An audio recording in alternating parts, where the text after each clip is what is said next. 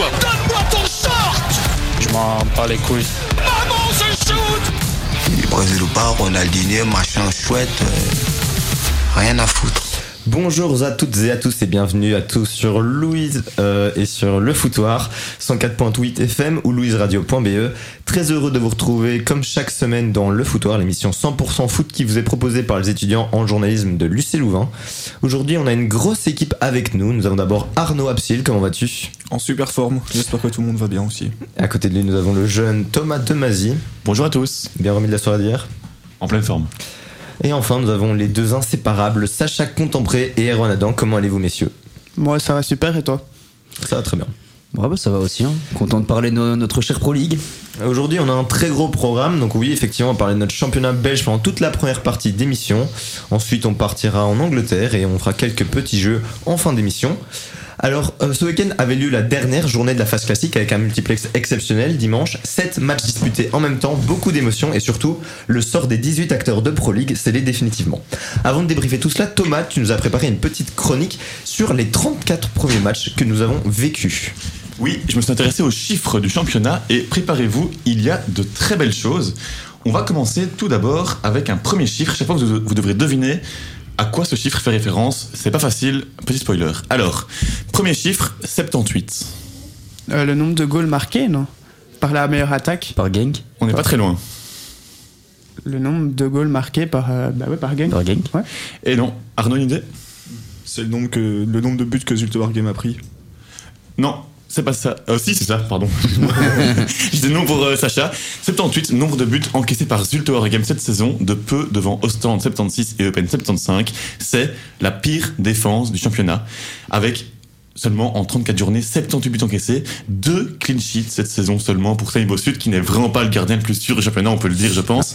Ça se tabasse avec Guillaume Hubert pour euh, qui, savoir qui est le plus, euh, le plus perméable. Autre chiffre intéressant, avec 50 buts, Zult, qui on le rappelle relégué, est quand même la neuvième attaque ex aequo avec le cercle, qui est qualifié pour les playoffs 2. Ça prouve quand même un vrai déséquilibre au SEV. Un Deuxième chiffre. Gano devant aussi. Quel attaquant. Avec Zenogano qui a planté hein, 11 Ouais. buts, je pense. Deuxième chiffre, 39,3%. Pourcentage de possession de balle d'une équipe, mais euh, et laquelle C'est pas ça, et on reste dans le bas de classement. Euh, C'est pas la position de balle Ça fait référence à l'importance d'un joueur. Sa contribution offensive, Ah, on va oui, dire. le nombre, le pro- la proportion de buts marqués par Marius avec Sorin. Exactement. C'est toi qui m'as conseillé de me pencher En là-dessus. même temps, 4 sur 12. 39,3%. Il a inscrit 11 buts. Marius, donc le nom complet c'est Marius Moine Dilmadji, a inscrit 11 buts en championnat de saison, c'est quasi 40% des buts de Serein en D1A, puisque les Métallos n'en n'en ont planté que 28, moins d'un par match. Troisième chiffre, celui-là c'est un petit chiffre frisson, un bilan de 8 sur 48. Alors là, aucune idée. Ça sera un domicile. Non. Pour vous aider, 48, c'est donc des points, ça veut dire que ça fait 16 matchs en tout.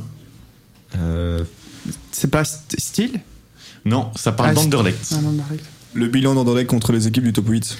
Exactement, c'est terrible. Anderlecht a marqué 8 points cette saison contre le top 8. On est à une victoire, une seule, contre le Cercle à domicile, qui, qui est 8ème de justesse. 5 nuls, dont 2 contre l'Antwerp, et c'est tout. Cette saison, Anderlecht a été plutôt fort contre les faibles, mais a été terriblement faible contre les forts, on peut le dire.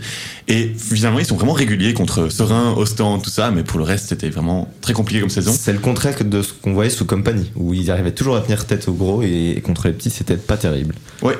Quatrième chiffre, un but toutes les 74 minutes. À qui ça fait référence? Le, le nombre de buts de Onachu, je sais pas. Le ratio C'est le ratio d'Onuachu, ouais, Ouais. qui finit cinquième meilleur buteur au championnat en ayant joué seulement 6 mois. Il a 16 buts et nul doute que s'il avait joué toute la saison, il aurait été dans le, il aurait été le meilleur buteur puisque Hugo Kuipers est premier à Gand avec 20 buts, seulement 4 de plus qu'Onuachu qui n'a joué donc que 6 mois. Et dire que juste sans te couper, enfin je t'ai coupé, mais que Onuachu, que Onuachu ne joue même pas à Southampton, alors que enfin j'étais presque persuadé qu'il allait crever l'écran là-bas, il joue pas. Donc, Non, il euh, joue quasi pas dans Southampton qui est relégable et il finit finalement cinquième meilleur buteur quand même du championnat. Devant des gars comme euh, Rukla, Gonzalez ou Joseph Pencil, qui marquent seulement, je pense, euh, 13, 12 et 11 buts. On enchaîne avec le dernier chiffre, les gars.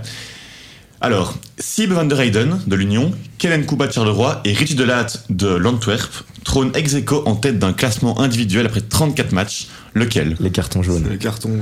J'étais sûr que. Je parie que c'est Van der Heyden qui vous a mis Bah, sur la bien piste. sûr, il prend tout le temps des jaunes. Bon, incroyable. Delat aussi, hein, Eh pour le coup. Un carton tous les trois matchs quasi.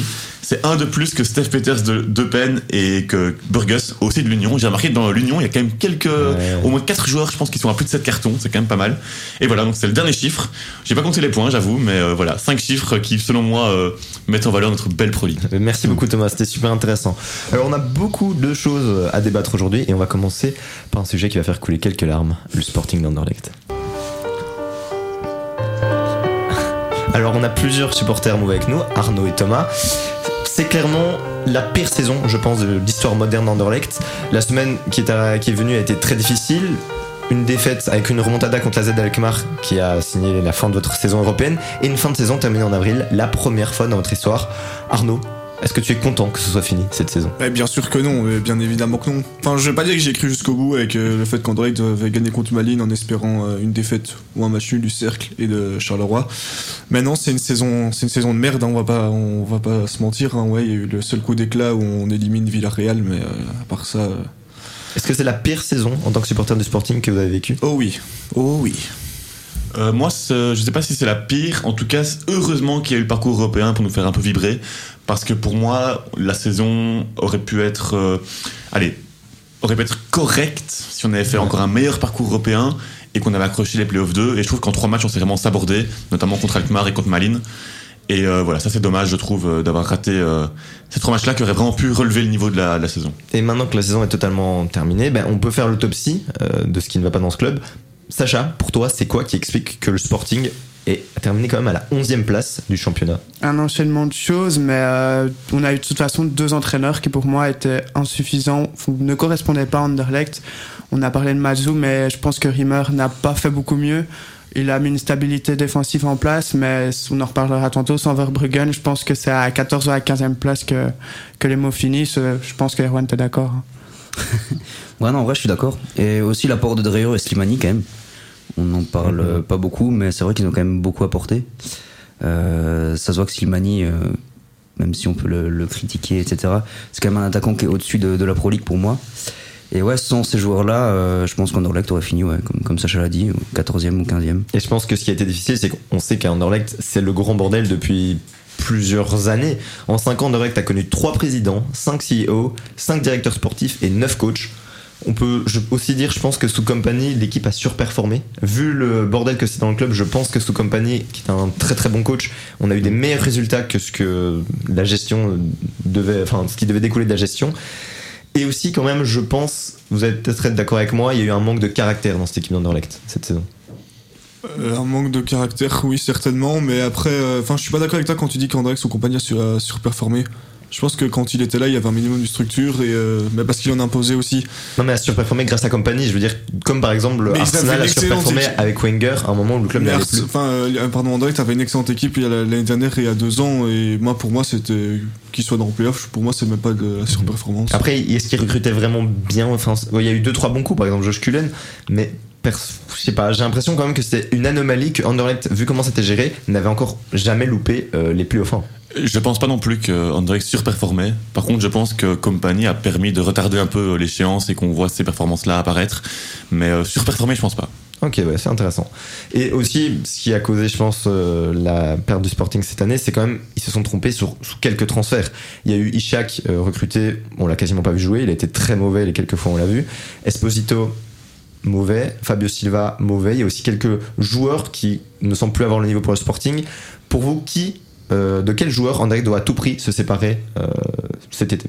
Bah, je vais aller à contresens. Ils doivent vendre, vendre cher pour acheter peut-être des joueurs, euh, allez, moins chers, mais qui sont meilleurs. Enfin, je sais pas si vous voyez. Donc, euh, allez, si pour moi, il y a une offre qui arrive à 15 millions pour De Bast, bah, on le vend et tu rachètes des bons joueurs à 3, enfin, 5 bons joueurs à 3 millions, quoi. Et ça, je pense c'est très important. Donc, euh, après, oui, il y a un grand ménage à faire. Il y a des joueurs qui n'ont, plus leur place là, mais je pense qu'il faut, faut vraiment de l'argent. Anderlecht n'a pas d'argent, je pense. Et il faut de l'argent pour réinvestir dans des joueurs de qualité. Pour moi, c'est Amouzou, de qui il faut abso- absolument se, se séparer.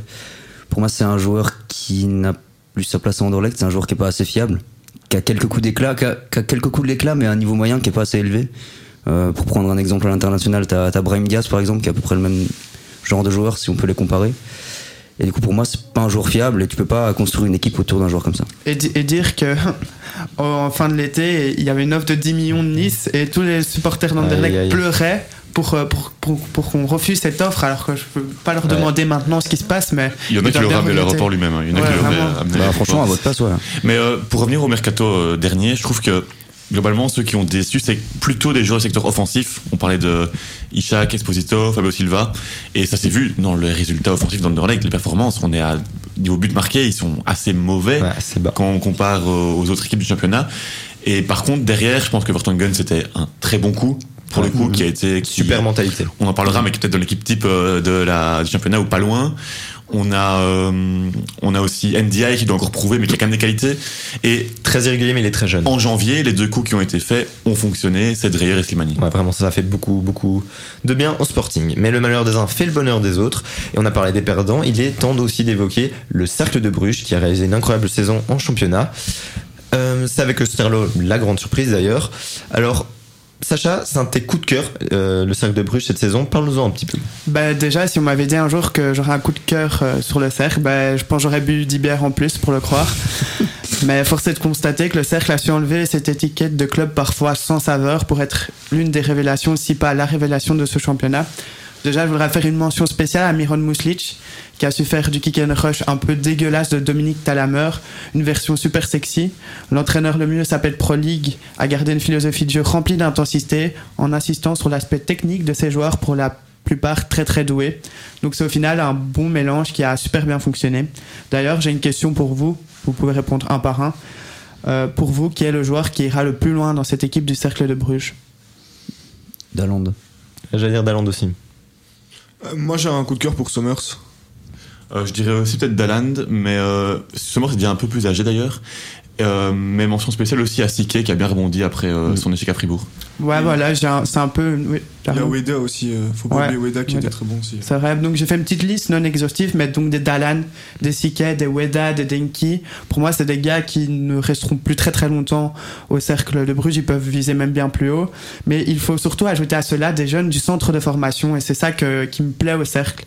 Euh, Il y a des Ravic, des Van Hout, des Deman, Sommers ou encore De Costereux. C'est tous des gars qui sont issus du centre de formation. Et donc, ils ajoutent à une équipe un peu hétéroclite une touche noir-jaune-rouge qui est très rafraîchissante et ça fait quand même plaisir à voir. Je voudrais d'ailleurs faire une mention, comme vous l'avez dit, à Thibaut Sommers, qui rappelle dans un monde du football où embrasser n'importe quelle blation semble trop légion, que l'amour du maillot peut toujours exister. Son match et sa joie dans le, le match retour du derby brugeois lors de son goal est pour moi l'un des moments de la saison. Et donc pour toi, Sacha, oui, il se plouf va notre. Cercle, il se plouk va notre stade pour cette saison. euh, face à des voisins brugeois qui ont monté parfois une mentalité euh, désagréable et qui sont sentis parfois un peu bouffés par l'argent. Le cercle a montré tout le contraire. Après, faut quand même avouer, il y a le Monaco qui est derrière et qui donne des moyens supplémentaires. Mais le cercle a dû quand même garder une, authenticité qui fait de- d'elle un club au final sympathique et qu'on a envie de regarder. Je souhaite d'ailleurs que ce club puisse finir la saison en beauté et puis sur le long terme, pourquoi pas posséder un stade à son image qui sera plus petit et plus convivial. Mais merci beaucoup, Sacha, c'était super intéressant. On va rester à Bruges, mais pour évoquer le club, euh, les Blauezwart, comme tu l'as dit, ont arraché leur place dans le top 4 malgré une saison catastrophique, en tout cas d'un point de vue domestique. Erwan, est-ce qu'il y a un monde où tu t'attendais à ce que Gand gagne pas ce week-end et que Bruges aille décrocher son ticket?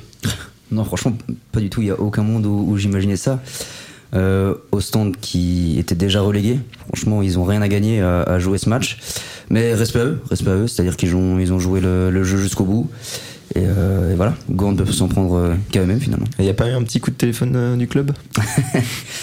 Après, euh, ouais, d'accord, pour leur dire de jouer le match, mais, Mais tant sur, mieux, sur le terrain, ils doivent mieux. quand même le gagner avant tout. Et Gand a choqué. Je pense vraiment qu'ils ont fait un match pourri. Ils ont eu très peu Ouais. d'occasions. Contre Stand, je veux dire, euh, c'est quand même pas l'équipe la plus. Franchement, en première je- mi-temps, c'est frappant. Au stand est euh, quasi la seule équipe Ouais. que tu vois dans le résumé des actions qui est euh, forte du match. Et- stand ne gagne pas euh, sur euh, deux vieilles contre-attaques, quoi. Vraiment, ils ont dominé Gand. Et quel va être le statut du club en fait en playoff 1 C'est-à-dire que ils ont quelques points de retard. Je pense que le titre ça va être très compliqué, mais vous les attendez jouer quel rôle? Bah, ils ont la position, la, la meilleure position. En général, les équipes qui arrivent in extremis comme ça euh, font des folies en playoff. Donc euh, le standard de Liège 2010-2011. une Mais spécialité. je pense qu'ils vont entamer quand même avec 8 points de retard, je pense. C'est un écart qui aurait pu être euh, gérable dans l'ancienne formule avec euh, 10 matchs. Là, on a que 6 matchs. Ça voudrait dire qu'aucune équipe devant fait un 10 sur 18, je pense, ce qui est assez peu probable. Il pourrait faire un 18 sur 18 qui serait mathématiquement pas forcément champion. Voilà, et pour moi, ce sera un gros pour la gratter. Bruges, ce sera très dur à jouer parce que ça va bien se relever pour moi en playoff, mais ça ne sera pas un présent pour le titre. Ouais, ils vont faire office de juge, je pense, pour le titre. Et il y a une équipe dont, dont j'ai oublié de parler juste avant, qui a loupé les playoffs, c'est Charleroi. Alors, je pense que c'est une... Autant Anderlecht, je pense que tous les supporters diront que c'est logique le fait qu'ils ne disputent pas les playoffs. Pour Charleroi, je trouve ça assez frustrant, surtout quand on sait qu'ils ont quand même perdu 3 points sur tapis vert contre Malines à cause des supporters. Ouais, mais frustrant, je suis pas d'accord, ils peuvent s'en prendre qu'à eux-mêmes, c'est leurs supporters, c'est eux qui ont décidé d'aller faire chier tout le monde avec euh, le, le rappel et tout de la Certains décision. supporters, ouais, comme le précise. Ouais, non, bah, pour moi, Charleroi, et sur l'ensemble de la saison, c'est comme Anderlecht, il mérite pas d'y être, et le cercle... euh, le- pour moi, le cercle mérite plus d'aller en playoff, euh, en Europe playoff que Charleroi. euh. Je sais pas, moi je trouve quand même que c'est une équipe Charleroi qui a proposé du jeu et depuis, qui que, avait. depuis que Mazou est revenu. Oui, et Voilà. qui avait- c'est ça, ils payent leur très mauvais début de saison. Charleroi, euh, avant la Coupe du Monde, ils étaient quoi bien sûr, 14e c'est ça, à, à 19 4 points devant Zult, quoi. 19 points pris sur 51 en début de saison, donc c'est beaucoup trop peu. Mais voilà, c'est dommage parce qu'il y a eu du punch dans Charleroi, surtout en fin de saison, on a eu des très beaux matchs. Donc je suis un peu déçu pour eux, mais comme tu le dis, c'est logique, une saison ça se joue du début à la fin et ils se sont réveillés trop tard. Ah, tu rajoutes euh, Matsu et Nkuba dès le début- euh, et Bayo Bayo. dès le début de saison, bah, ils sont en playoff 2, voire en playoff 1. Ouais. C'est aussi simple que ça. Et ce qui est triste, c'est pour un club de Charleroi, je pense que jouer playoff, c'est très important pour continuer à grandir comme ils le font. Et là, c'est quand même la deuxième fois en trois saisons qu'ils finissent leur saison en avril.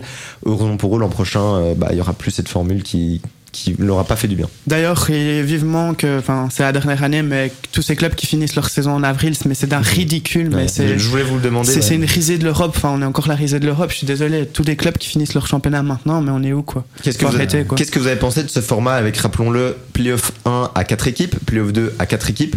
Euh, trois équipes, enfin cette année spécifiquement, on a plusieurs équipes, trois équipes qui descendent, mais sinon tout le reste finissait sa saison en avril. Vous en avez pensé quoi? Je pense qu'on l'a introduit en 2010, 2020-2021, je crois, ce format. Il est resté très peu. C'était nul, c'était complètement nul et insensé de faire ça, même si y a le Covid et tout, mais pour moi c'était c'est une décision, une mauvaise décision d'avoir créé ce format. Moi, je trouve quand même que l'avantage, c'était que les playoffs 1, on va dire que la phase classique avait un plus grand rôle euh, dans l'attribution des titres de champion que dans la formule avec 10 matchs de playoff 1. D'un côté, il y avait plus de retournements de situation dans cet ancien format, mais parfois, on se disait quand même, bah, c'était pas. Sportivement, c'était moins juste. Ouais, sportivement, c'était un peu moins juste. Et euh, on va finir cette partie Pro League en vous présentant l'équipe type de la rédaction. J'ai compilé euh, le 11 des meilleurs joueurs de la saison, de la phase classique en tout cas, euh, de tous les chroniqueurs. On va commencer avec le poste de gardien. Sacha, c'est Jean Buté qui prend place dans les perches de l'équipe. Ouais, Jean Buté, donc euh, Jean Buté c'est 18 clean sheets, 23, euh, enfin 23 ouais, toutes compétitions 24 confondues. même, c'est moi qui ai pas bien 24, joué. voilà. Euh, ouais, pour moi, c'est sa dernière année à l'Antwerp. Puis il a déjà 27-28 ans, il doit capitaliser, j'espère, un transfert. Euh, je pense qu'on n'a pas tous mis buté ici. Ouais, Euh, Thomas et moi, on a mis Ça a Verbruggen. été très serré avec Verbruggen dans les votes. Donc, donc voilà, après, c'était vraiment les deux qui se démarquaient de loin. Euh, je peux comprendre qu'on ait choisi Ouais. buté, même si pour moi, Verbruggen a ce truc en plus Ouais. que Je pense que ça a été le gardien le plus décisif, Verbruggen, mais déjà de 1, il n'a joué que la seconde partie de saison. Et aussi, malheureusement, Anderlecht finit à la 11e place, alors que l'Antwerp finit 3e. En défense, on a opté pour un système avec 4 joueurs, avec une charnière centrale Christian Burgess, Toby Alderweireld. Thomas, tu avais mis ces deux joueurs dans ton 11. Oui, bah déjà Alderweireld qui a réussi son retour comme Vertonghen hein, finalement en Belgique, qui a vraiment été, je trouve, irréprochable, qui en plus a marqué quelques buts importants ici en fin de saison, ça a encore euh, plaidé pour sa cause. Et puis bah, Burgess, euh, c'est bizarre de le mettre dans une défense à 4, mais euh, Ouais. Défenseur le plus régulier de l'Union, sans aucun doute, le plus sûr par rapport à Van der Heyden, Kandus, qui sont pas les derniers à faire une petite dinguerie. Ouais. Je Donc, pense que ça a été euh, le pilier avec Newcope. euh, C'est le pilier, c'est le mec qui joue au centre, qui est toujours là, qui... C'est rare de voir un match raté de Burgess. Et sur les côtés, nous avons choisi deux joueurs avec des belles crinières de Lyon, Maxime De Kuyper et Marlon Fossey. Et Juan, c'est deux joueurs que tu apprécies particulièrement. Bah ouais, clairement, bah, pour commencer par, euh, par Marlon Fossi, parce que bah, c'est un joueur que j'apprécie vraiment beaucoup. Bah, Qu'est-ce que le standard aurait fait sans lui finalement? Euh, Titulaire indiscutable à son poste et euh, aucune véritable concurrence. Et ce que j'ai beaucoup aimé avec lui, c'est que bah, il est monté beaucoup en puissance. Moi, pour être honnête, quand j'ai vu son transfert en été, qui était un joueur qui était assez inexpérimenté, j'étais pas forcément euh, emballé. Et ben, il m'a fait mentir. Euh, un apport offensif très très bon, très très rapide, très très percutant, et surtout qui a réussi à monter en puissance et à beaucoup s'améliorer défensivement. Son match au, à Sclessin contre Charleroi en est euh, la plus belle preuve, Puis de, l'autre côté, bah, que dire de, de, Kuiper euh, 8 buts, 6 passes D, pour un, pour latéral, c'est tout simplement des stats euh, énormes. Et euh, c'est un joueur qui me plaira de voir évoluer dans le futur, voir si, euh, s'il peut revenir à Bruges se faire une place. Et euh, éventuellement même euh, les Diables Rouges pour, pour le futur. Ouais, on sait qu'on n'a pas un milliard de joueurs à ce poste d'arrière à gauche. Et dans le milieu de terrain, pas trop de suspense. La rédaction tout entière a choisi Teddy Thomas et Brian Heinen. Euh, le troisième choix, c'est Bilal Eranous qu'on a mis en numéro 10. Arnaud, est-ce que tu es d'accord avec ces choix? Bah, je pense que ce sont les choix les plus logiques. Euh, pour moi, avec, euh, Thomas et Heinen, c'est deux capitaines qui sont super exemplaires sur le terrain. Et c'est les, les plaques tournantes, en fait, que ce soit de l'Union ou de Gang, c'est eux euh, qui, qui font tourner toute l'équipe. Et dès qu'ils sont absents, ça se ressent à chaque fois. Et pour euh, El Khanous, bah, euh, pour moi, oui, effectivement, il manque un peu les stats. hein. Il a marqué son premier but seulement le week-end. euh, Il y a deux semaines. deux semaines contre Anderlecht. Mais ah, je pense que lui et Vermeeren, c'est peut-être les deux joueurs les plus prometteurs du championnat à l'heure actuelle. Je suis assez d'accord avec toi. Et ce qui est, ce qui est impressionnant, c'est Thomas, c'est 9 buts, Heinen 10 buts pour des joueurs qui ne jouent pas milieu offensif. Je trouve quand même que c'est très important des milieux de terrain qui marquer. énorme. Et devant, on a aussi choisi des joueurs à, à stat avec, une, avec des attaquants à l'accent flamand. Mike Trésor, Joseph Pencil et Hugo Kuipers. Sacha, il s'agit de joueurs qui ont brillé cette saison. Qu'est-ce que t'en as pensé? Bah ouais, enfin Trésor c'est 34 matchs, 8 goals, 21 assists. Pencil 34 matchs, 14 goals, 11 assists. Et Kuiper, on va se concentrer sur ses buts, c'est 20 buts. Moi ce qui me plaît avec ces trois gars-là, c'est que c'était des gars qui étaient quasi au placard l'année dernière. Vrai. au placard. Et c'est des gars qui, à qui on, on a donné la confiance. Ils ont la confiance de Franken à Genk pour euh, les deux premiers et puis Kuipers de Van Azebroek. Et ils leur rendent la confiance tout simplement. Et euh, c'est mérité. Après, euh, dans les trois, je j'en vois pas un aller bien plus haut après. Pour moi, c'est des bons joueurs de Pro League. Peut-être ils iront un peu dans un club euh, de, France, mais ils iront pas beaucoup plus haut. Quoi. Vous pensez que Kuipers, avec 20 buts, ici qui est meilleur buteur face classique, il aurait autant joué si Tissoudali n'avait pas été blessé? Ah, C'est une bonne question. euh.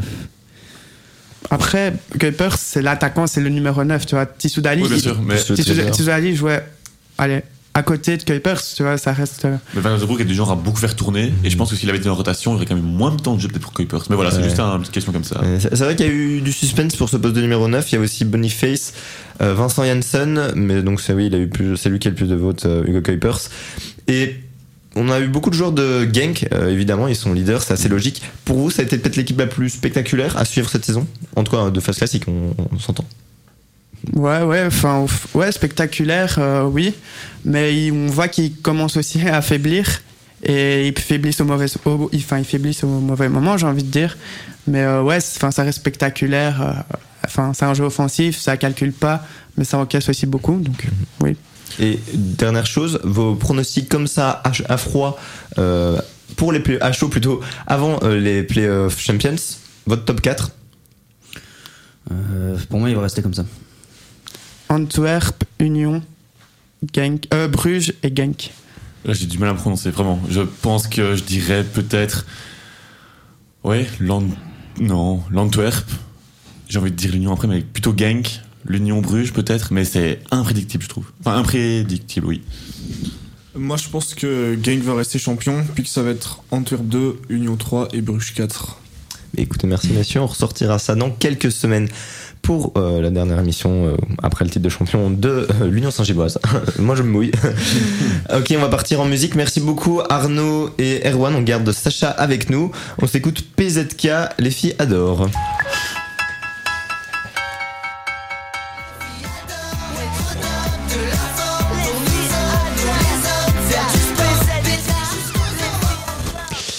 Et rebonjour à tous et à toutes, vous écoutez toujours le foutoir sur Louise Radio. Durant la pause pure, changements ont été opérés. Sacha Contompré euh, est toujours présent, mais Arnaud Absil a cédé sa place pour un autre Arnaud, Arnaud Toussaint. Comment vas-tu Arnaud? Salut, ça va et toi? Ça va très bien. Et Erwan, quant à lui, a été remplacé par Émile Overtus. Comment ça va? Très bien et toi Ça va très bien. Alors comme on a, comme promis, aujourd'hui on va parler un petit peu Première Ligue. On n'a pas toujours eu le temps d'en parler. Euh, dans euh, environ une demi-heure, euh, City accueille Arsenal à l'Etihad Stadium. Un match décisif dans la course au titre. Les Gunners sont toujours 5 points d'avance sur les Citizens, mais avec deux matchs en moins. Tout reste possible en cette fin de saison. Émile, c'est quoi ton prono pour ce choc? Je vois City largement favori ce soir. Ah ouais Pour moi, euh, d'ailleurs, d'ailleurs, ils sont toujours invaincus contre Arsenal cette saison, faut quand même le rappeler. Il y a eu deux matchs de victoire. Euh, Arsenal est quand même en difficulté depuis trois matchs quand on voit les matchs nuls qu'ils font. Perdre des points quand tu mènes 0-2 à Liverpool, à West Ham, encore un match nul contre le dernier. Je vois City favori. Ouais, je suis plus ou moins d'accord euh, avec euh, avec Emile. Euh, je- ça me fait mal au cœur de dire ça, mais je pense vraiment qu'Arsenal est en train de craquer dans la dernière ligne droite et City avec son effectif et euh, ça va ça va passer. euh, ils vont être battus. Je vois aussi une City, euh, avec Arsenal qui faiblit un petit peu, là, avec trois matchs nuls les derniers matchs. Donc, je vois bien une victoire. En plus, ça se joue à City, donc je vois mal Arsenal les inquiéter, ce City-là, celui qu'on voit actuellement euh, sur cette terre. Ça va être compliqué. Arsenal n'a plus gagné en championnat contre Manchester City depuis 2015. Ça remonte. Et c'est vrai, comme vous le dites, euh, on sent que l'équipe, a du mal à gérer ses nerfs. Euh, de remontada contre Liverpool et West Ham, avec un penalty manqué par Saka lors de ce dernier. Et donc ce match nul contre Southampton, lanterne rouge. Pour vous, si Arsenal loupe le titre, est-ce qu'on pourra quand même parler d'une très bonne saison pour les Gunners? Oui, oui, oui, on pourra parler d'une bonne saison parce qu'au moins ils ont retrouvé, euh, ils ont retrouvé une identité de jeu euh, et on, voit où on veut en venir. Les dernières saisons, bah, on voyait plus trop. Mais oui, je pense que s'ils perdent le titre cette année, c'est que partie remise puisque c'est une bonne base pour le futur et ils finiront au moins deuxième. C'est déjà ça. Quoi. Ouais, je suis assez, d'accord aussi. Quand on voit le niveau de jeu d'Arsenal, les dernières saisons, qui étaient chaque fois euh, sixième, cinquième, enfin ça jouait l'Europa League et quand on avait l'Europa League, on était très content. L'Arsenal cette année-ci est totalement euh, différent, je trouve. Bonne saison peut-être, très bonne saison, je ne sais pas. J'avoue que en Cup ils sont éliminés très vite, en Carabao Cup même chose, en, en Ligue Europa même chose. Donc une bonne saison, un niveau de jeu correct aussi, mais quand t'as pas de résultats, est-ce que tu peux parler de très bonne saison Pour moi non. Pour moi, en championnat, si on leur dit au début de saison qu'ils vont finir deuxième derrière ce, City-là, ils signent à demain. Ouais. Mais le point noir, pour moi, c'est l'Europe. Ouais, Ouais. c'est vrai que ça fait un peu de tâche de se dire que là ils vont peut-être se faire remonter par Manchester City, mais c'est pas n'importe quelle équipe. Manchester City, je veux dire, elle est absolument monstrueuse. Donc voilà, je pense quand même que ça a fait du bien au support d'Arsenal parce que c'était devenu un gag Arsenal ces dernières années. C'était vraiment une équipe qui faisait plus peur, que je trouve même qui n'était plus respectée. Aujourd'hui, ils sont assez appréciés en Europe vraiment euh, parce que c'est du beau jeu. Ils ont fait confiance à Arteta, c'est quelque chose que je trouve vraiment très important et j'espère que ça va inspirer d'autres clubs de Première Ligue parce que cette année, on a regardé un peu avec Thomas tout à l'heure, euh, je crois que c'est 11 entraîneurs qui ont été virés ou qui, qui se sont séparés d'un accord commun en Première Ligue. C'est énorme. Donc euh, voilà, cette valse d'entraîneurs, c'est Mais surtout, comme tu dis, à un moment, Arteta était à ça du licenciement. hein. Il, y a, il y a quoi? Il y a plus d'un an. À un moment, on en a largement parlé. Je pense que c'était pas au même moment, un peu avant Lampard, où je dis peut-être une, une, une énorme bêtise. Oui, ils avaient Enfin, a- très mal a- commencé la saison Ils dernière. jouent presque la descente à ce moment-là. Oui, c'est ça, c'était catastrophique et ils lui ont fait confiance, comme tu dis, et ça a fait. euh, il a réussi à développer un beau jeu. Mais je trouve que c'est quand même encourageant s'ils arrivent à garder la même compo l'année prochaine. Qui sait peut-être de peut-être viser le titre l'année prochaine, je sais pas, mais euh, quoique, parce que City chaque fois euh, c'est un gros morceau, mais euh, je trouve que c'est quand même encourageant par rapport au- à leur niveau de jeu d'il y a, d'il y a quelques années. Après, City est quand même complètement passé à côté de son début de championnat. On ne leur fera plus la, pour moi, ils ne leur feront plus la- la- l'année prochaine. Donc, il faut s'attendre à ce que City, allez, prend- part quand même grand favori l'année prochaine, quoi. Et puis il faut quand même rappeler qu'il y a trois membres du Big Six, qui, du Big Six, si j'y arrive, qui font une saison euh, catastrophique. Ouais. Il y a Chelsea, il y a Liverpool. Pas sûr qu'ils fassent deux saisons à ce niveau-là euh, de suite. Et puis à Tottenham, euh, qui devient un Ouais. gag de son côté aussi. C'est rare que le top 4 soit aussi lisible aussitôt. C'est-à-dire que là, on a peu de surprises. Ce sera a priori ben, Man City, Man U, Arsenal, Newcastle. Et Les quatre meilleures équipes voilà. cette saison, je veux dire, mm, vraiment clairement. Et on parlera de Tottenham juste après, mais juste avant, quel est pour vous le joueur d'Arsenal qui a été le plus performant, qui vous a le plus impressionné en tant qu'observateur? Samuel Konga. Merci beaucoup Thomas. Saka, il m'a impressionné. Et Gabriel Jesus aussi en, en pointe euh, a vraiment apporté pas mal à cette équipe qui avait justement difficile offensivement. Ouais, je suis d'accord avec toi, Saka, et j'ai un faible pour Zinchenko, je sais pas pourquoi, j'aime bien. Ouais, moi aussi j'aime bien Messinchenko. Moi c'est Martin Odegaard aussi qui m'a beaucoup impressionné. Faut quand même qu'on se le dise. Au- Après son échec au Real, oui c'était plutôt bon à la Real Sociedad tout ce qu'on veut, mais je ne m'attendais pas à le voir en fait atteindre le plein potentiel qu'on attendait de lui. Et comme tu l'as dit aussi, Chaka très très bon joueur. Moi je dirais Saliba, Saliba qui est blessé. qui est blessé, ça se voit d'ailleurs en ce moment, parce qu'Arsenal ça a longtemps été un peu un sketch à la défense aussi, il Ouais. faut quand même se le dire. Cette année, la défense Arsenal, elle reste solide. Et pour moi, Saliba, il, est- il était pour beaucoup. Elle reste solide, mais oui, comme, il- comme il dit, avec euh, un banc qui est quand même plus limité. Quand on perd un Saliba, ça fait mal. Quand on perd un Gabriel, ça fait mal. Et malheureusement, c'est des joueurs qui sont assez fragile, en tout cas Saliba, donc euh, ça peut coûter cher et ça coûte cher ici euh, avec Saliba. Et on va rester à Londres pour parler d'un club en grande difficulté. Euh, c'est Tottenham. Rien ne va plus pour les Spurs. Les entraîneurs défilent. Conte a été mis à la porte en mars. Son ancien, assistant Christian Stellini a tenu 4 matchs avant d'être viré. C'est désormais l'ancien joueur Ryan Mason, qui, lui, qui n'est âgé que de 31 ans, qui est à la tête du club. Dernièrement, si le club est cinquième, il y a eu pas mal de très mauvais résultats, notamment cette défaite 6 buts à 1 contre Newcastle. Sacha, pour toi, c'est quoi le problème avec Tottenham Le Pourquoi problème- est-ce qu'ils sont si nuls Non, allez, on, on va pas être méchant non plus, mais le problème de Tottenham, c'est qu'il n'y a aucune identité. C'est simplement ça, il n'y a aucune identité. On veut faire d'un club qui n'a pas d'identité un grand club qui doit gagner. On a bien vu avec le PSG, ça fonctionne pas. Avec Tottenham, ça fonctionne pas. Et, et le problème est juste là. Enfin, c'est- juste là. Et il y y a des joueurs, on place des joueurs plic-ploc comme ça, 35, 40, dans tous les sens. Mais le, problème est bien plus profond que ça. Ils ont des bons joueurs. Écoute, Antonio Conte d'accord avec toi. Il avait déclaré juste avant son licenciement, il n'en avait plus rien à faire. Allons au cœur du problème. Nous ne sommes pas une équipe. Nous sommes 11 joueurs sur un terrain. C'est tout. Je vois des garçons égoïstes, des joueurs qui ne veulent pas s'entraider et qui ne mettent pas leur cœur à l'ouvrage. Le plan tactique, c'est une chose, mais le désir en est une autre. Il faut avoir euh, du feu dans les yeux et dans le cœur. Le club a sa responsabilité, l'entraîneur aussi. Mais sérieux, où sont les joueurs? Et c'est vrai que vraiment, cette équipe de Tottenham est vraiment. je- Enfin, moi, je trouve que ça manque de caractère. Les joueurs. Je suis pas sûr qu'ils soient attachés au club. Ils sont pas dans un projet. Il y a pas grand chose qui va. Émile, toi, c'est quoi ton analyse dessus? Je suis entièrement d'accord. Pour moi, il n'y a pas de leader dans cette équipe qui est capable de pousser une gueulante sérieusement là-dedans quand, quand ça va mal. Loris, Hugo Lloris, le très charismatique Oui, voilà. euh, capitaine. Harry Kane, c'est pas le plus charismatique pour moi non plus. Donc voilà, qui concrètement va taper du poing sur la table à la mi-temps pour dire ok on est nul, maintenant on se bouge. euh, Et puis il y a eu quelques transferts bien ratés cette année. Il y a eu Richard Lisson, acheté pour 55 millions d'euros. Je pense qu'il n'a toujours pas marqué en première ligue. C'est quand même pas terrible. Yves Bissouma qui a été acheté avec beaucoup d'attentes et qui au final, je sais même pas ce qu'il devient. Et qui clame être le meilleur milieu de terrain du monde. Voilà. et Dan Juma, j'avais, c'est en préparant cette émission que je me suis rappelé qu'il avait signé à Tottenham parce qu'il joue pratiquement en pas.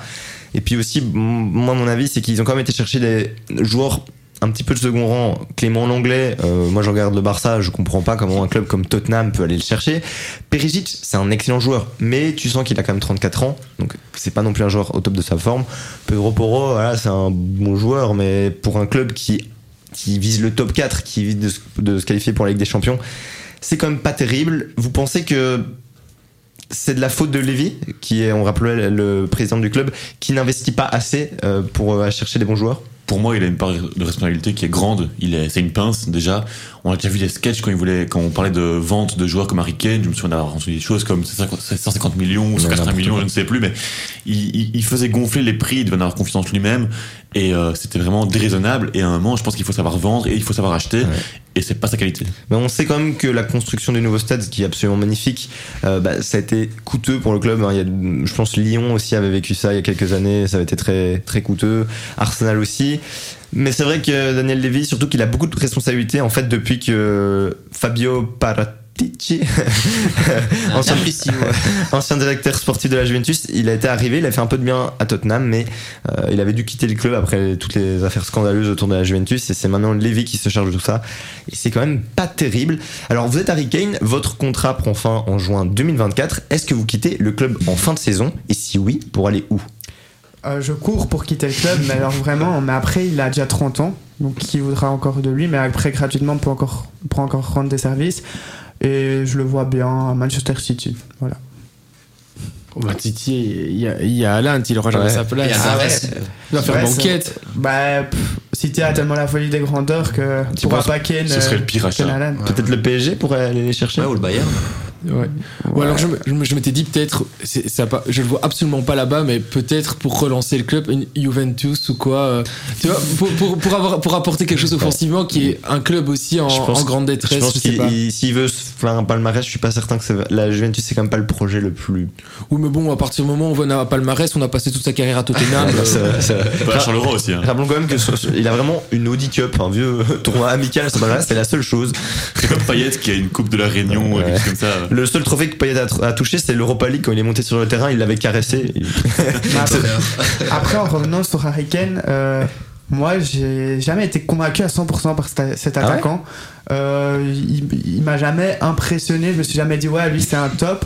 Pour moi, il reste encore dans cette catégorie des attaquants du sub-top. Et donc, justement, moi, j'aimerais bien le voir dans un autre club que Tottenham pour voir ce qu'il vaut vraiment. Bah écoute, on verra bien. Lévy va, je crois son, son contrat prend fin l'an prochain en juin. Lévy va certainement exiger 483 millions d'euros pour euh, pour le vendre.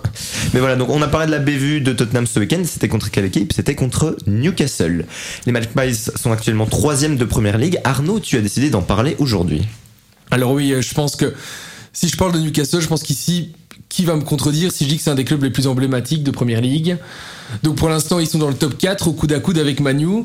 Et le club vit sans aucun doute sa meilleure saison depuis 2002-2003 où les Magpies avaient terminé troisième du championnat. Et depuis leurs résu- leurs résultats sont vraiment pas fameux. 10, 12 ou 9e on va dire qu'ils étaient plutôt abonnés au milieu de classement et n'envisageaient même pas de viser l'Europa League. Ils sont même redescendus en Championship en 2009 et 2016 pour ensuite revenir en, en Première Ligue, pour ensuite rester au milieu de classement jusqu'à maintenant. Mais le 7 octobre 2021, l'histoire du club bascule. Newcastle devient contre toute attente le club le plus riche au monde et il est racheté par Mohamed Ben Salman, le prince héritier d'Arabie Saoudite, pour 352 millions d'euros. Donc ça fait beaucoup. Moi, C'est moins que. Alors je me souviens à ce moment-là, je sais pas vous, mais ce rachat était quand même vachement critiqué et il y a eu pas mal de rumeurs. On disait, on parlait de l'arrivée de Neymar, Mbappé, Ronaldo ou même Messi parfois. Ça parlait un peu dans tous les sens. Alors bien évidemment, les dirigeants n'ont pas pu dépenser à tout va pour respecter le fameux fair play financier, logique. Et ils ont plutôt acheté des joueurs intelligemment, comme Trippier qui est désormais le capitaine, ou, ou Nick Popé qui est le gardien qui a le moins encaissé de la compétition. Par contre, c'est vrai qu'ils ont dépensé 70 millions pour Alexander Isaac. De la dire qu'ils ont cassé leur tir, leur tirelire, c'est plutôt de l'argent de poche pour eux, on va dire. Avec ces joueurs et un effectif moins impressionnant que les cadors de Première Ligue, ils sont restés cette saison tout le temps dans le top 5. Et je trouve personnellement que l'entraîneur Eddie Howe en est pour beaucoup. Excusez-moi du nom, j'ai peut-être totalement écorché son nom. Le Trippier, c'était pas mal aussi. Moins que Popé. je les saccage. Et il pro, je trouve qu'il propose un jeu, un chouette euh, jeu de reconversion avec des joueurs très rapides à l'avant, mais sans délaisser la, la défense pour autant qui est la meilleure de Première Ligue. Mais maintenant, excusez-moi, mais après, pour le être- avoir été totalement dégommé par Tottenham, il démontre définitivement qu'ils veulent aller chercher cette Champions League. Et pour la, rater, il faudrait que, qu'ils se fassent, se fassent dépasser par Aston Villa, qui a 5 points en moins et 2 matchs de plus. Donc on peut dire qu'ils sont bien partis pour l'avoir. Et ils doivent encore jouer contre Chelsea Arsenal. Deux gros clubs, mais bon, Chelsea, je sais pas si on peut dire que c'est un gros club cette saison-ci.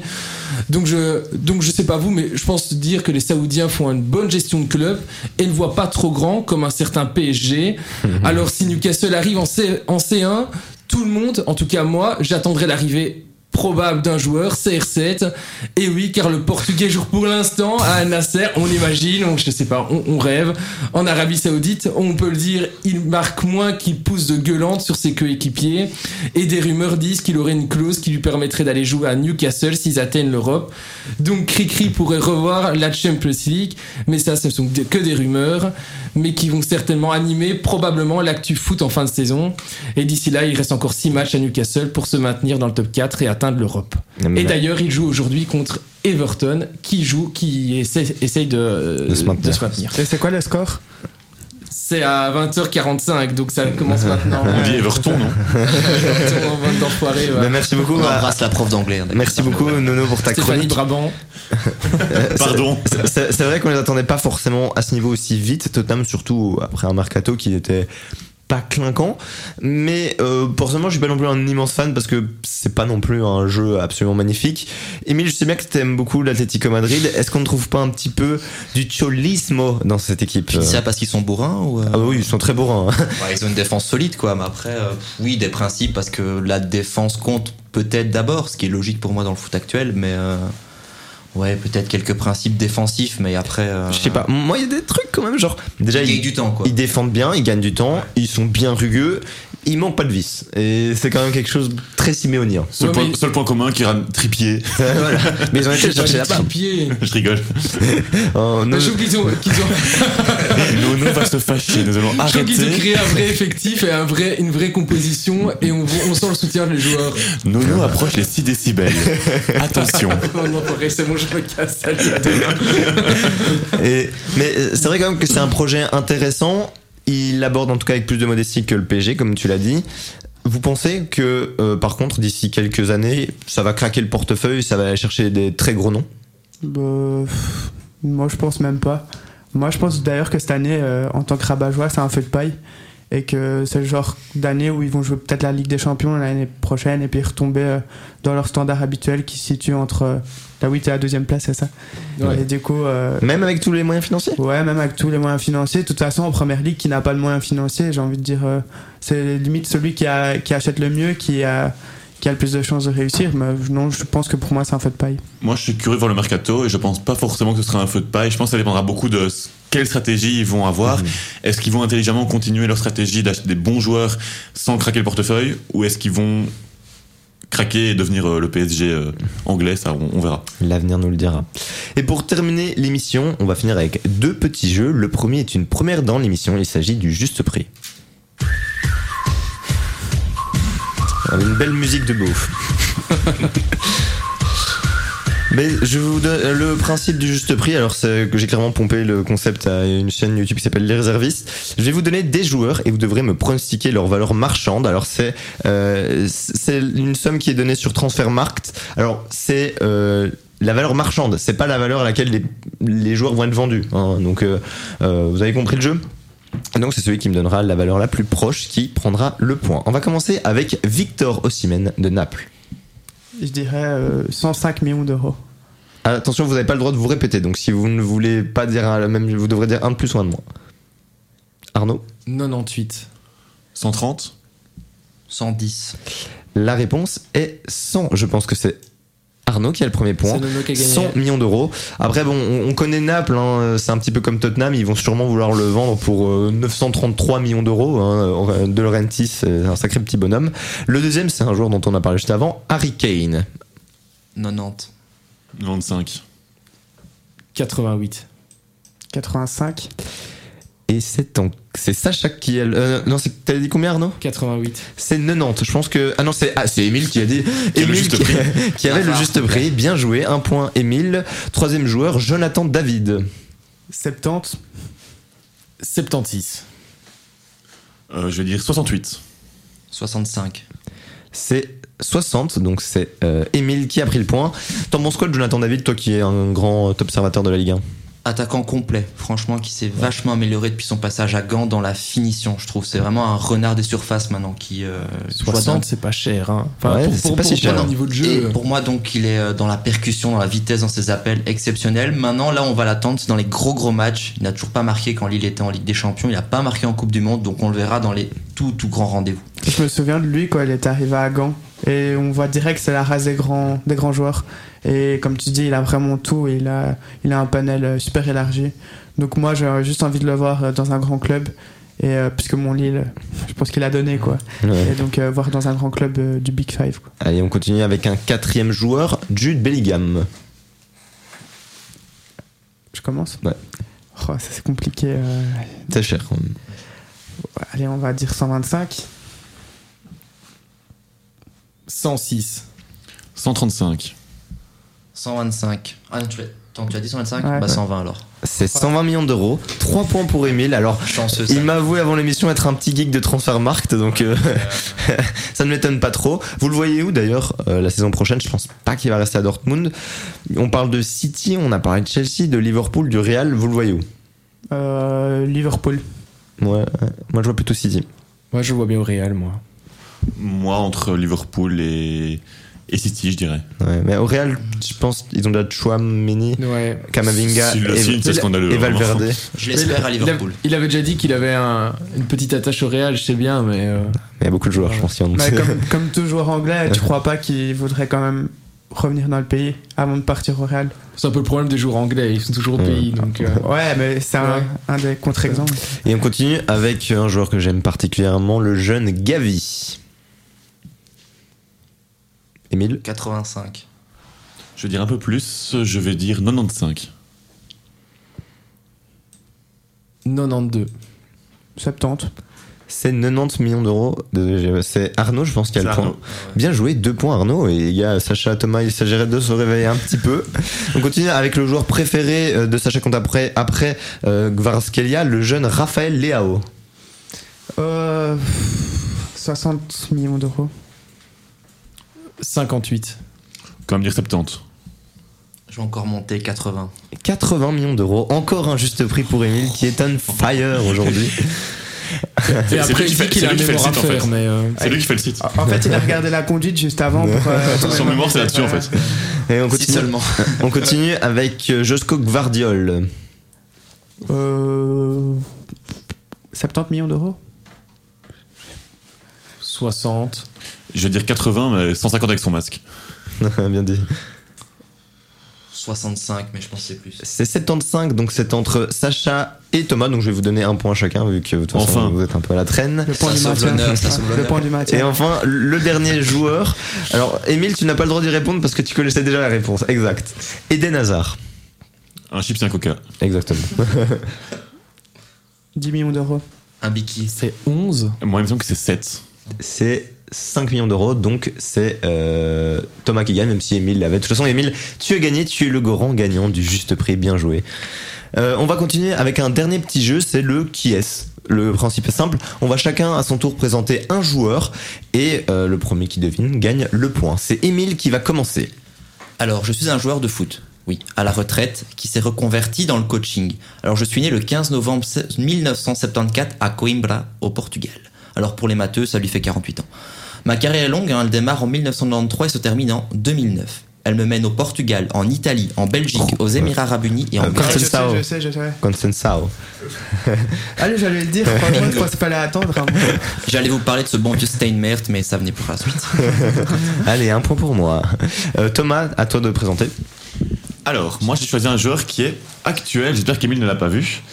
Alors, on est sur un joueur qui a 26 ans, qui est back gauche.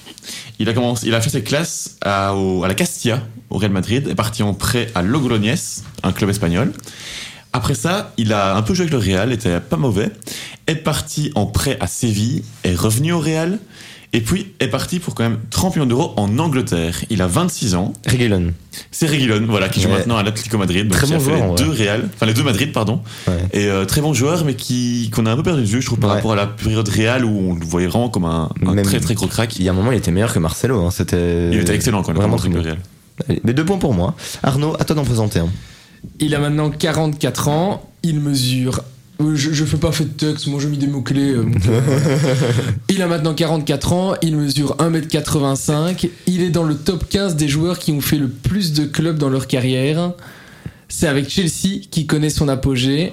Et à la Juve. Putain. Allez. Allez, c'est bon, 3-0. J'avais- J'avais 20 Et mots-clés. 1, quoi. et 2, et 3 0. Oui, Nicolas Nelka, alors si vous voulez vous marrer, allez lire sa page Wikipédia, parce que vraiment, euh, le mec faisait un club par an, et avec chaque fois, euh, il comprenait pas pourquoi le club ne voulait plus lui à la fin.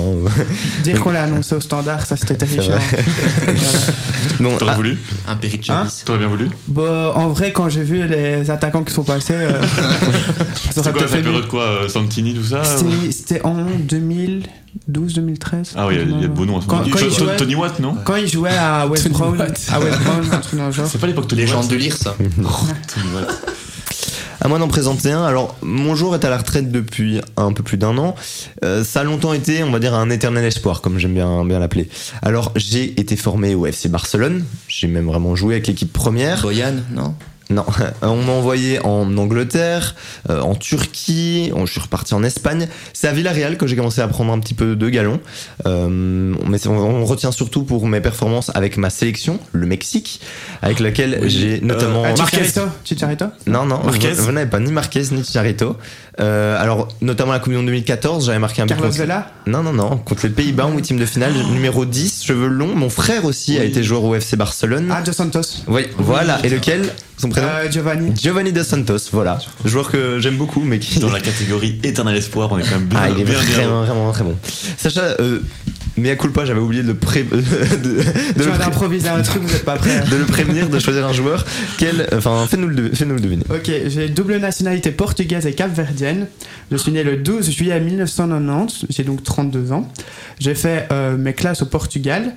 En 2010, je décroche un transfert inespéré au Manche- à Manchester United où je resterai très longtemps un espoir, Mm, mm. mais je vais passer beaucoup plus de temps. Euh, Nani Non. Je vais passer plus de temps dans des, dans des clubs prêtés. Bébé. Oui, c'est Bébé. Allez, 4-0. C'est bon, là, t'as gagné. Bébé, vraiment joueur oubliable. Comment, comment, là, alors, il a préparé son truc en 30 secondes, comment il t'est venu à l'esprit? Je sais pas, je me disais, il faut que je choisisse un joueur espoir, mais qui, est- qui a fini très très nul.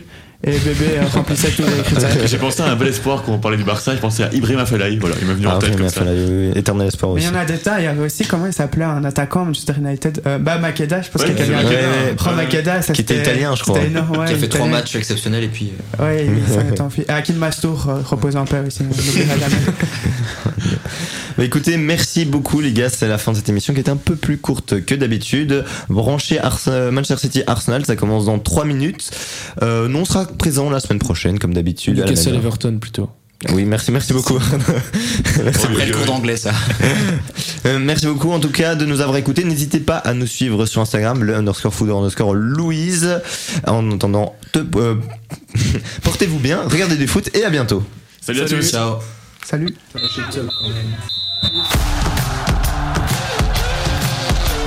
C'est fini, et cette fois-ci c'est la bonne. Merci à l'équipe, à jouer, à l'entraîneur. Sortez le pyjama et allez vous coucher tout de suite, messieurs dames.